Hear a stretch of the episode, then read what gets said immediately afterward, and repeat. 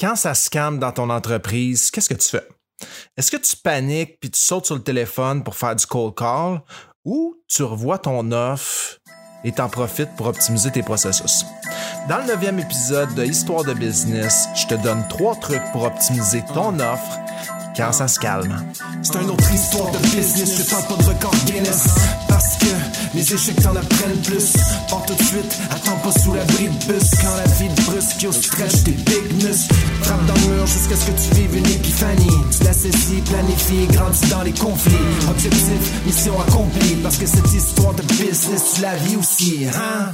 Yes, bienvenue dans le neuvième épisode d'Histoire de business. Franchement, euh, si, on approche du dixième épisode, je suis très très heureux. Et euh, si tu, euh, me suis depuis le début, eh bien, je te remercie. C'est exactement pour ça que que je fais ce podcast, c'est pour créer cet engagement-là, qu'on puisse avoir cette conversation-là de façon hebdomadaire. Si c'est la première fois que tu te joins à moi pour Histoire de business, eh bien, je te souhaite la bienvenue. Euh, aujourd'hui, je veux vous parler d'une situation qui m'est trop souvent arrivée, soit en tant qu'employé ou euh, moi-même dans mes débuts, euh, dans mes premières business. J'avais toujours le même constat. Quand les ventes diminuent, on a tendance à vouloir les faire revenir le plus rapidement possible. Puis ça, c'est normal parce que ça l'affecte euh, directement notre cash flow, ça l'affecte nos prévisions, ça l'affecte tout. Par contre, c'est niaiseux que ça l'affecte nos prévisions parce que la vie, c'est des saisons. Puis dans les saisons, il y a le printemps, l'été, l'automne, l'hiver. Le printemps, les bourgeons sortent. L'été, tout fleurit. Les légumes, les, fruits poussent. L'automne, on récolte. On fait des réserves. Puis l'hiver, il n'y a rien qui se passe. L'hiver, on se relaxe. C'est sûr que dans le temps, dans les, temps modernes d'aujourd'hui, c'est, pas nécessairement comme ça que ça se passe. Là. Il euh, n'y a jamais vraiment de temps mort, mais dans les faits, quand tu regardes les saisons, c'est comme ça. Donc, dans nos prévisions, c'est niaiseux, surtout au début, de, de prévoir que ça n'arrivera pas, qu'il n'y aura pas de temps mort. Donc, c'est indispensable de bien les planifier, ces temps morts-là. Donc, c'est si tu arrives puis au départ dans ta business tu paniques parce qu'il y a un temps mort puis tu sautes sur le téléphone pour faire du cold call ben tu es dans le trouble parce que t'améliores rien OK? T'es pas en train d'optimiser tes processus. Donc pourquoi ne pas profiter de ce temps mort là pour améliorer qu'est-ce qui ne fonctionne pas OK? Puis euh, Combien de fois, combien de fois j'ai sauté sur des cold calls pour des employeurs qui étaient stressés parce que les ventes diminuaient? C'est tellement arrivé souvent. Mais le problème, c'est que tu te ramasses, tu es au téléphone, mais t'as rien de plus, t'as pas d'une valeur de plus à rajouter. Puis le, nom que tu as eu du suivi que tu fais euh, six mois, un an plus tard, il est toujours le même parce que toi, en tant qu'entreprise, tu n'as même pas amélioré l'offre sur laquelle qui aurait pu faire en sorte que la personne que tu as au bout du fil décide d'aller de l'avant avec toi aujourd'hui. Donc, c'est l'équivalent de planter tes graines directement après la récolte, puis de dire Ah ouais, let's go, on repousse, carotte. Mais juste avant la première neige, juste pour être sûr. C'est stupide. La vérité, c'est que si ça se calme dans ton entreprise, aujourd'hui en 2020, c'est que ton offre est pas optimale. OK? Puis je t'explique. Là, tu vas dire, ouais, mais là, tu disais, l'hiver est indispensable. Oui, c'est normal. Au début, tu commences, l'hiver est important. Puis de toute façon, il va falloir que tu te crées des temps morts pour toi pour réfléchir dans ton entreprise. Mais ça veut pas dire qu'en cours de route, tu peux pas te bâtir une serre pour pallier à l'hiver. Puis faire en sorte que tes revenus soient plus stables. Donc aujourd'hui, je vais vous donner trois trucs pour améliorer votre offre et vous construire une serre. Vous êtes prêts? On y va.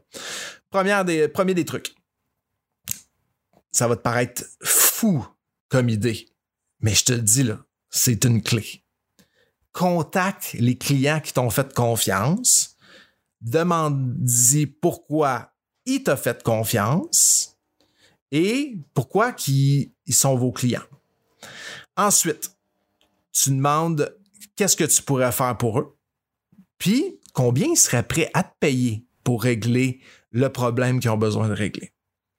Au passage, surtout si tu as eu des bonnes, euh, une bonne relation, puis tu as réussi vraiment à amener de la valeur à ce client-là, demande-y donc un petit témoignage, idéalement filmé. C'est, c'est, choquant, hein? C'est, ouh, c'est un big deal. Mais sérieux, là, c'est ce que la, majorité des entreprises qui réussissent à se bâtir des serres font. Donc, si tu veux avoir une serre pour éviter les temps morts, commence par ce bout-là parce que le seul moyen de pouvoir répondre aux besoins réels de tes clients, c'est de leur demander c'est quoi leurs besoins réels. Deuxième des choses. Une fois que tu as pris ce feedback-là, tu revois ton lead magnet, donc ton, ton euh, l'entrée l'entrée de ton tunnel de vente et surtout l'entrée de ton échelle de valeur. Donc tu revois tes pages d'atterrissage, tes analytiques, évidemment, parce que tu veux savoir c'est quoi tes conversions, etc. Puis tu réfléchis comment tu peux améliorer le tout, donc ton échelle de valeur selon le feedback que tu as reçu. Maintenant, une fois que tu as revampé le tout, ce qui te reste à faire, c'est numéro 3, relancer tes sources de trafic. Donc, si tu avais des publicités vous voulez, repart tes publicités avec des nouvelles accroches, des euh, nouvelles images, nouveaux vidéos. Euh, tu peux repartir tes appels. Parce que euh, une fois que tu as, refait ton offre, c'est pas comme si tu rappelais des gens que tu as reparlé il y a un an, puis tu as exactement la même affaire à leur proposer. S'il n'y a rien qui a changé entre l'appel que tu as fait il y a un an et ce que tu peux offrir aujourd'hui, euh, tu passes à côté de quelque chose d'important et d'une valeur ajoutée euh, immense pour un prospect potentiel. Tandis que si tu fais tout l'exercice numéro un, exercice numéro deux, et que tu rappelles un prospect qui t'avait dit non il y a un an, en disant que, eh ben oui, voici, on a servi tel client, tel client, puis en, en, améliorant les processus en cours de route, voici qu'est-ce qu'on offre maintenant. Euh, ça, là, c'est exactement le problème que tu avais quand on s'est parlé il y a un an. T'es intéressé? Oui. OK, ben regarde, justement, je t'ai développé, euh, j'ai développé un vidéo gratuit, une ressource que tu vas pouvoir, euh, avec laquelle tu vas pouvoir vraiment comprendre comment est-ce que je peux t'aider avec ça. Je t'invite à aller voir euh, tel lien ou mieux que ça encore, monsieur Monsieur ou Madame Untel, je vous envoie un courriel dès que je termine l'appel avec vous et vous allez avoir toutes les informations relatives à ce nouveau service-là. Et dans ce courriel-là, évidemment, on s'arrange d'avoir un bon, une bonne accroche et le lien va être vers votre nouvelle offre. Euh, idéalement, euh, cette, ça, je recommande toujours d'avoir un produit comme ça à l'entrée de votre échelle de valeur. C'est un, que ce soit sous forme de vidéo ou de produit d'information, qui est gratuit, qui va permettre justement d'adresser les, euh, les problématiques euh, de démontrer des solutions à ces problèmes-là et euh, de l'ajuster suffisamment pour que la personne réalise que vous êtes la personne euh, qui va pouvoir faire une différence dans le problème qu'ils ont. Donc, d'expliquer c'est quoi le chemin vers leur désir. Fait que c'est c'est un, un processus que 1, 2, 3, assez simple. Sauf que c'est clairement pas ce que la majorité des entreprises font. Donc, en trois étapes, c'est ce que ça vous prend pour vous construire une serre. Parce qu'une fois que vous avez créé et automatisé ce tunnel de vente-là et le feedback client-là, ben là, vous avez une opportunité de flow infini. Par ailleurs, euh, la semaine prochaine, euh, je vais vous démontrer un exemple euh, d'un tunnel de vente que j'ai bâti euh, dans la dernière entreprise avec qui j'ai travaillé, pour qui je travaille encore à temps partiel. j'étais à, l'époque, avant COVID, là, à l'embauche comme chef d'équipe et formateur pour les équipes de vente porte-à-porte pour un sous-traitant de Bell. Et on était dans, on approchait vraiment de la saison où on avait besoin d'augmenter euh, l'équipe de vente euh, parce que bon, c'était la saison estivale, puis c'était, euh, ça commençait à être important d'être le plus d'effectifs possible sur les, dans les rues. Et euh, on avait un gros problème parce que on passait des annonces euh, via Indeed. On, payait pour ces annonces-là. On avait quand même fait une, belle, une belle offre là, au niveau des, euh, de, de, la description du poste, etc. sur Indeed. Mais écoute, le monde appelait, mais en fait, le monde appliquait mais dès qu'on les appelait pour les inviter, euh, on était tellement, je sais pas, on était tellement en besoin que les gens se présentaient même pas aux entrevues.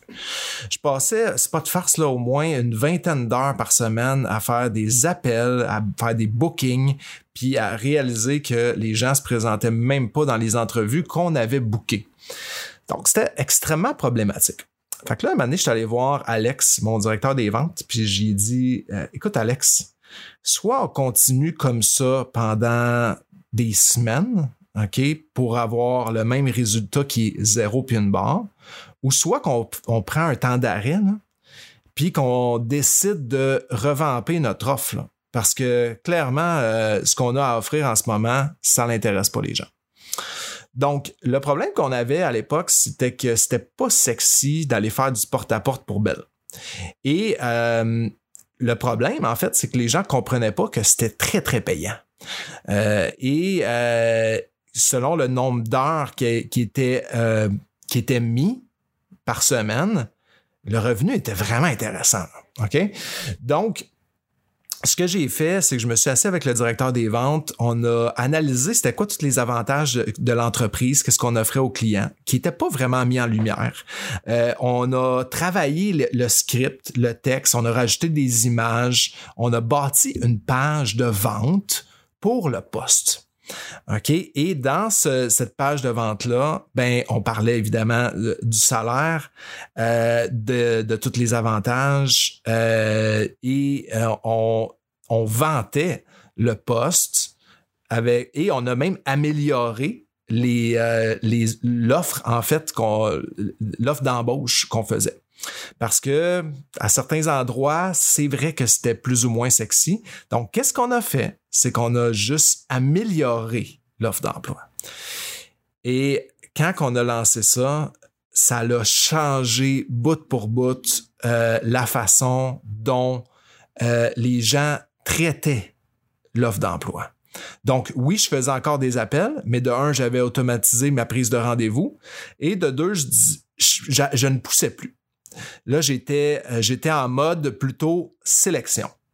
Pourquoi? Parce qu'on le sait, on, avait vendu le poste suffisamment bien pour que les gens euh, se présentent et euh, puissent voir de la valeur dans qu'est-ce qu'on offrait. OK?